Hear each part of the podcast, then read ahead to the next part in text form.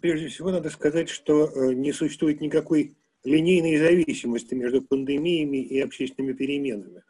Э, человечество так устроено, что оно э, не действует механически на, не реагирует определенным образом на вызов, а эта реакция всегда опосредована общей культурной атмосферой, опосредована общими закономерностями мышления эпохи, и поэтому на разные пандемии человечество по-разному э, реагировало.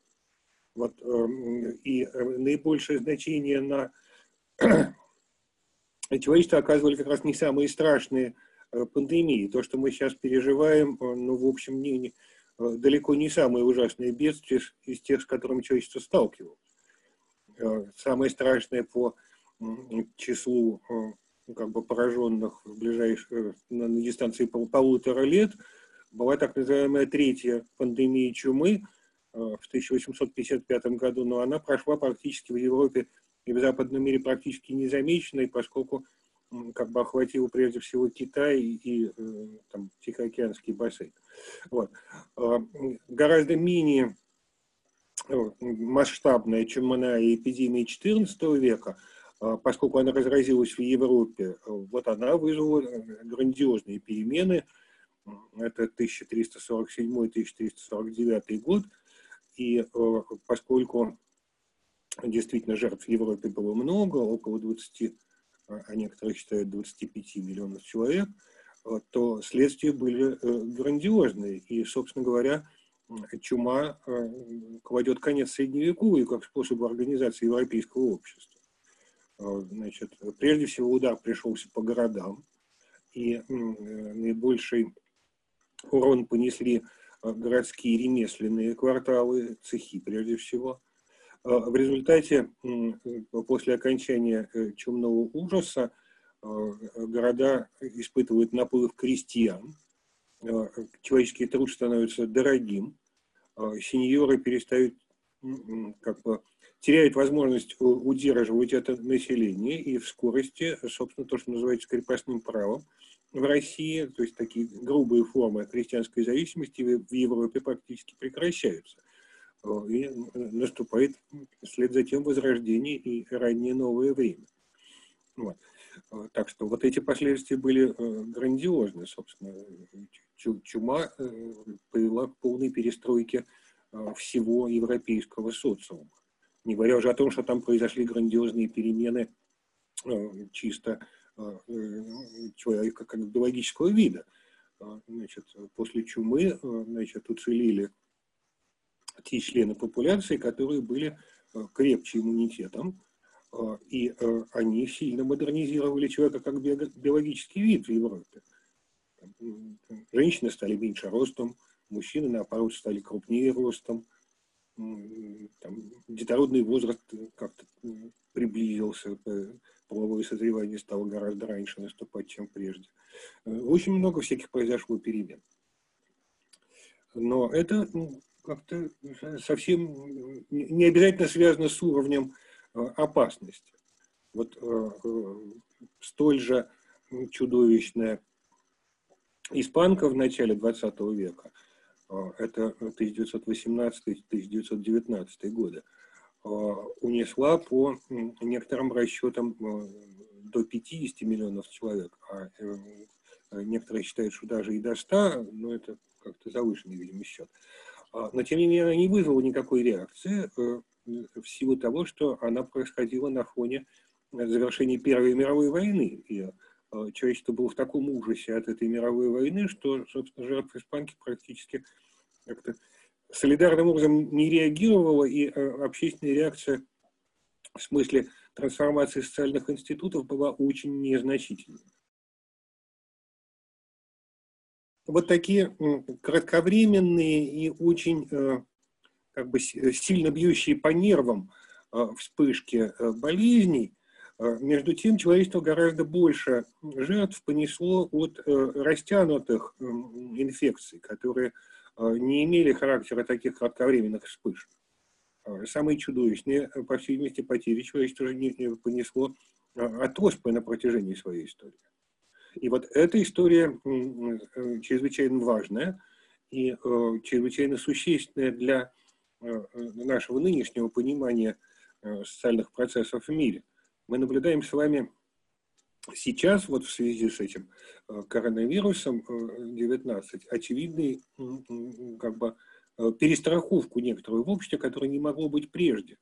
И эта перестраховка связана с тем, что, во-первых, как-то в мире значительно возвысилась ценность человеческой жизни, а во-вторых, мир оказался гораздо более связанным, чем он был прежде столетия и даже десятилетия. Поэтому как-то вот общественная солидарность должна, по всей видимости, быть вследствие этого выше. И примеры этого мы наблюдали в 20 веке, когда человечество солидарными усилиями, несмотря на все железные занавесы, несмотря на всю борьбу социальных систем, объединилось для борьбы с оспой. Именно оспа была самым убийственным для, самой убийственной для человеческой инфекции на протяжении трех столетий. И тем не менее ее не могли одолеть, хотя были уже понятные механизмы вакцинации, уже там, собственно, с 18 века они были понятны, но одолеть оспу было невозможно, она возвращалась, косила людей, и только после создания Всемирной организации здравоохранения в 1948 году одно из первых решений этой организации, созданной, заметьте, по итогам Второй мировой войны, которая должна была бы людей озлобить чудовищно, а вместо этого привела к, созданию великих демократических хартий и э, признанию прав человека, в числе прочих, была создана Всемирная организация здравоохранения. Одной из первых ее подсистем была комиссия по борьбе с оспой. И там гигантская была проделана работа, солидарная, причем совершенно как странами, грубо говоря, свободного мира, так и социалистическим лагерем во главе с Советским Союзом, в результате которого к 1977 году оспу в мире одолели значит, последний случай заражения в 1977 году позволил в 1980-м Всемирной организации здравоохранения как бы издать победный, победную реляцию, что оспа в мире побеждена. И это грандиозная победа человечества, потому что от оспы э, умирало на протяжении многих столетий, э, ну, кругом счетом около двух миллионов человек в год. Так что э, как-то солидарная работа человечества в этом плане возможна, и а, чем дальше мы движемся как бы, по исторической шкале к нашему времени, тем яснее мы видим, что а, развивается наука, а, прежде всего медицина и санитария, и общество готово действовать солидарно, несмотря на самые различные перегородки, которые в других смыслах разделяют, действует солидарно против этих опасностей. Это очень обнадеживает. В условиях пандемии Э, мировая солидарность выражается в ограничении человеческих потоков. Мы тем самым демонстрируем свою солидарность с миром, сидя дома. Мы как-то не распространяем вируса. Вот если бы мы э, там кто-то закрывался, а кто-то наоборот как бы э, плясал и, и веселился и ничего бы не закрывал, вот это было бы знаком того, что человечество движется в разных направлениях и движется разными мотивами. А так как все страны примерно одинаково понимают свои задачи, э, по мере возможности оказывают друг другу помощь самыми различными материальными и человеческими ресурсами.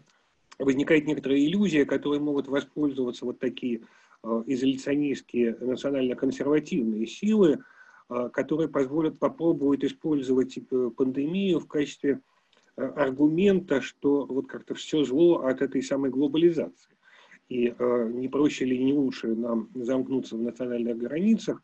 Э, ну вот э, это везде есть, ну, как-то в разной степени, но везде этот тренд намечается. И в Соединенных Штатах представлен Трампом, и альтернатива для Германии в этом смысле работает, и Виктор Орбан в Венгрии в этом же направлении думает, что лучше бы нам как-то отгородиться от мира, но окажется, что нет.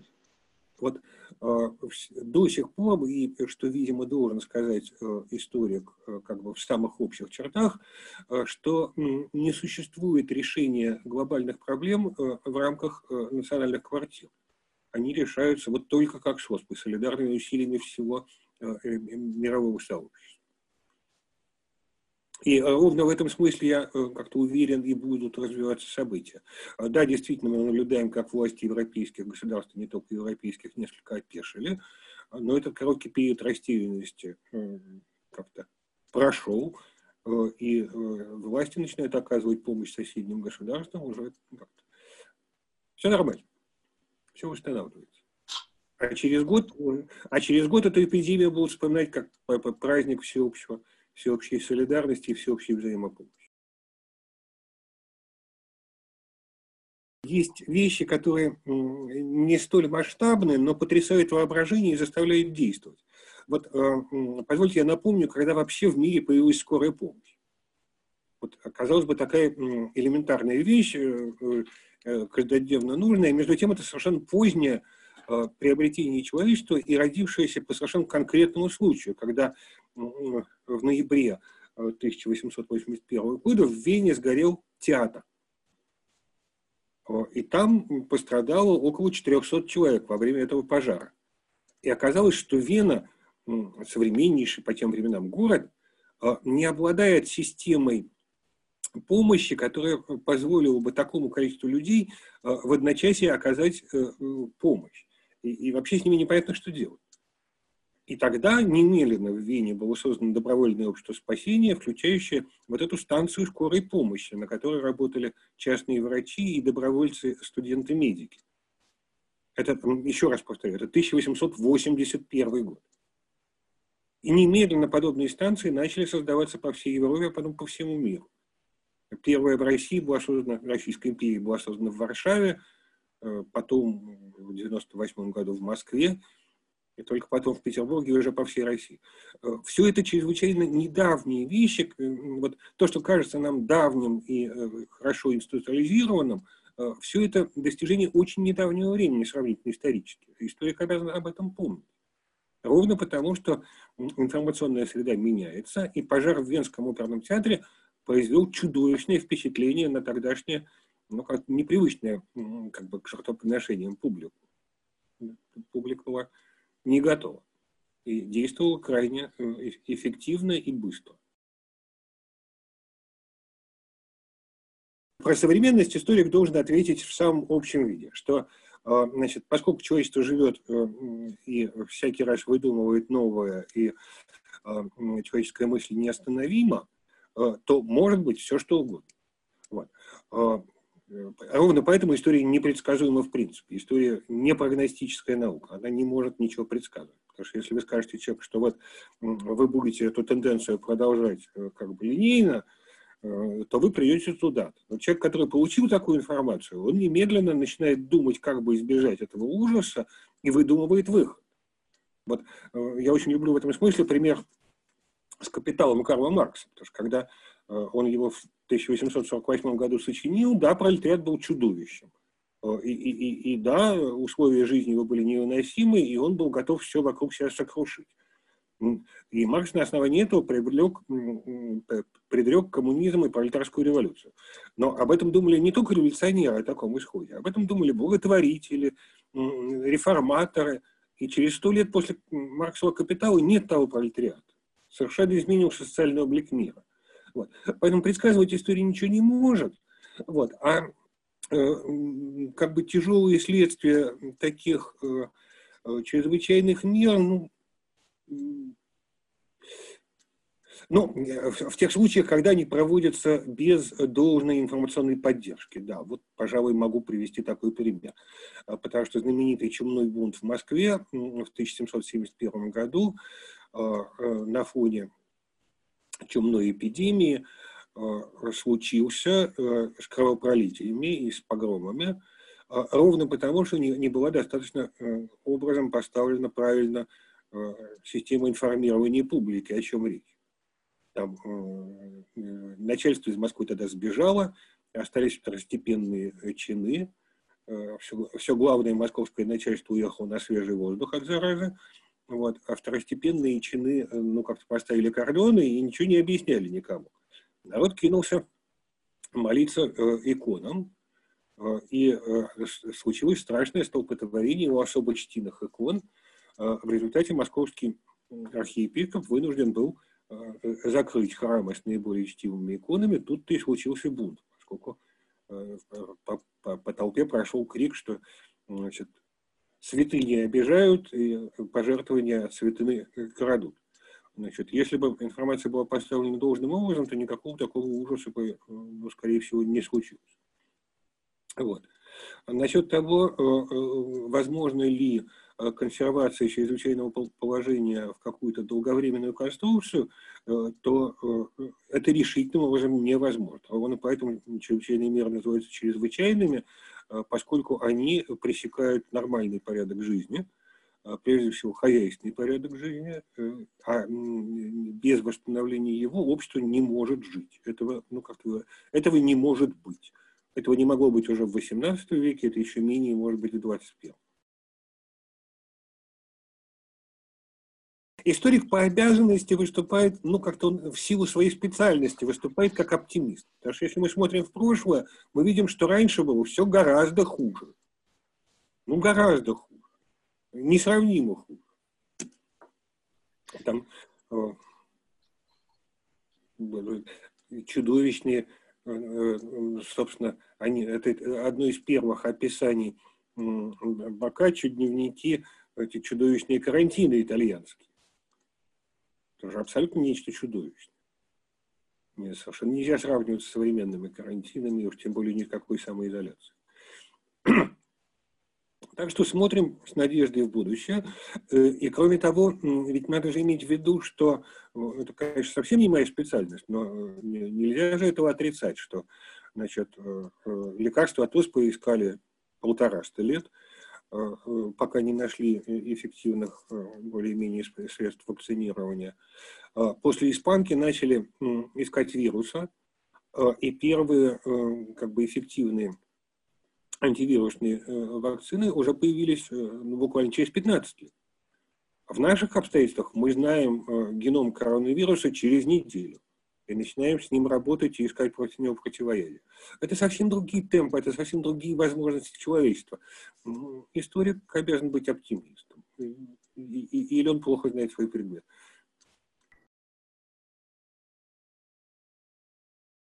в России самый знаменитый карантин, конечно, это карантин 1830-31 года, э, воспетый Пушкиным.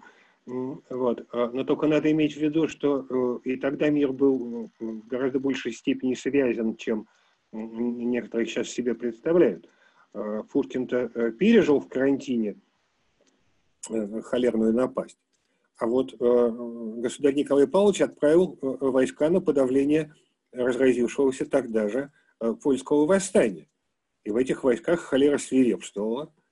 Э, и несмотря на то, что Пруссия закрыла э, границу с Польшей, значит, тем не менее холерный темпион пробился через границу каким-то способом, атаковал Берлин, и, и, и, и там в ноябре 1831 года от той холеры, которой избежал Пушкин, умер великий философ Гегель. Ну, как-то мир всегда был един, а нарушение карантинов, ну, как-то всегда кончалось недобром. Как я уже говорил, э, Великая чума, черная смерть XIV века а, э, выкосила э, ну, очень значительную часть европейского населения, в силу чего а, ощущался чудовищный недостаток рабочих рук. И от этого происходил гигантский приток э, крестьянства в города, и это изменило в целом вообще всю ситуацию и с э, городским устройством, и э, с возможностью сеньоров удерживать насильственным образом этих крестьян, в которых была большая нужда в городах. Конкуренция за рабочие руки сделалась гораздо сильнее, чем правовые возможности сеньоров в результате, в результате, не мгновенно, но в результате этих процессов, которые тогда начались, в конце концов рухнули все системы э, крепостного права в Западной Европе, и э, совершенно переменился образ жизни в связи с этим, образ хозяйства. Э, ровно так же, значит, после того, как почти ну, около 50 миллионов человек погибло в мире в начале 20 века, в начале 20-х годов от испанского гриппа, существенно повысились заработки во всем мире. Буквально на порядок выросла заработная плата, поскольку работник стал ценностью. Другое дело, что потом это привело к кризису 30-х годов и Великой депрессии, в конце концов. Но уже на, на прежние нищенские уровни зарплата никогда в мире не отскакивала. Причем э, не, не только в первом, но и во втором. Лю, любые карантинные меры э, всегда оказывали негативное влияние на хозяйственную жизнь, а вплоть до э, тяжелой остановки и до краха целых крупнейших фирм – вот в России э, известны тяжелые крахи в XIX веке э, очень давних хлеботорговых фирм э, в условиях карантина, в условиях пресечения действия рынка. Рыбная промышленность тяжело страдала в России в эпоху таких карантинных мер. Да, это всегда и, и, и, к сожалению, неизбежно. И ровно поэтому Э, правительству следует предпринять э, не только санитарные меры, но и меры э, экономического порядка для поддержания на плаву не только людей, которые теряют заработки, но и предприятий, которые теряют возможность работы. В России пока что это делается не слишком энергично, но я надеюсь, что это будет восполнено со временем, в ближайшее время, иначе действительно будем видеть последствия тяжелые. То обстоятельство, что э, с тех пор э, как бы принципиальным образом изменились средства коммуникации с появлением мощных э, и очень плотных социальных сетей, да, безусловно, это меняет картину в мозгах и даже создает, ну, как бы, такую панику и депрессию людей. При этом надо иметь в виду, что, разумеется, это паника и депрессия в значительной степени следствие густоты информационных контактов. Что мы знали, там, кто жил в это время, э, о чуме в Москве в 1959 году? Никто и ничего, кроме э, двух десятков сотрудников соответствующего института. Кто знал о холере в Советском Союзе в 1970 году? Никакие газеты про это ничего не писали. Передавалось из уст в уста, и информация была чрезвычайно ограничена. Сейчас э, никакой шилы ни в каком мешке утаить нельзя. А, пишут э, в социальных сетях все, э, кто имеет возможность нажимать на клавиши. А, квалификация этих писателей, соответственно, самая разная. И голоса специально сведущих людей просто теряются в этом море.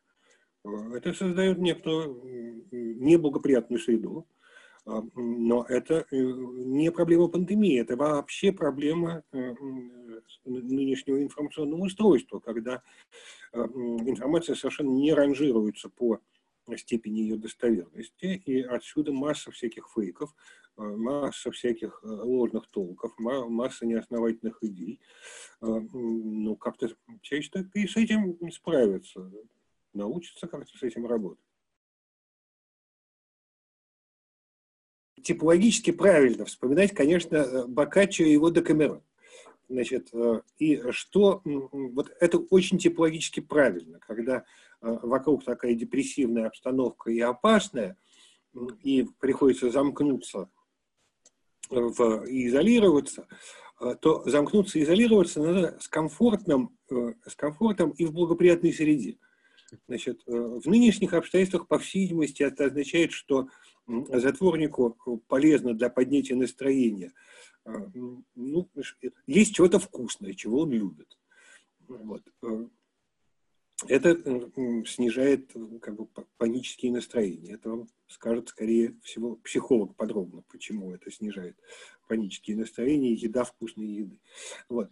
Э, совершенно точно, и опять-таки это вот как бы по всем историческим затворам известно, что чрезвычайно помогает переживать затвор, общение, причем именно персональное и личное. Ну, в нашем случае это общение должно быть телефонное. Надо слышать живые голоса друзей, как-то видеть их улыбки, и это позволяет как-то стены эти немножечко как-то размывать и, и, и делать их не столь непроницаемыми. Вот.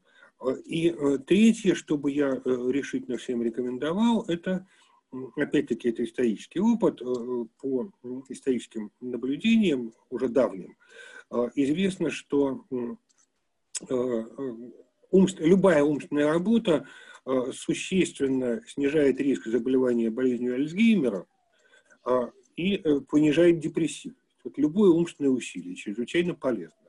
Что для вас такое непротивное умственное усилие – не знаю, читать ли Кегеля, учить ли э, иностранный язык, э, осваивать ли какую-то математическую логику. Вот э, к чему есть у вас склонность из занятий, которые требуют умственного напряжения. Вот этим надо, это надо практиковать в. Это очень правильно.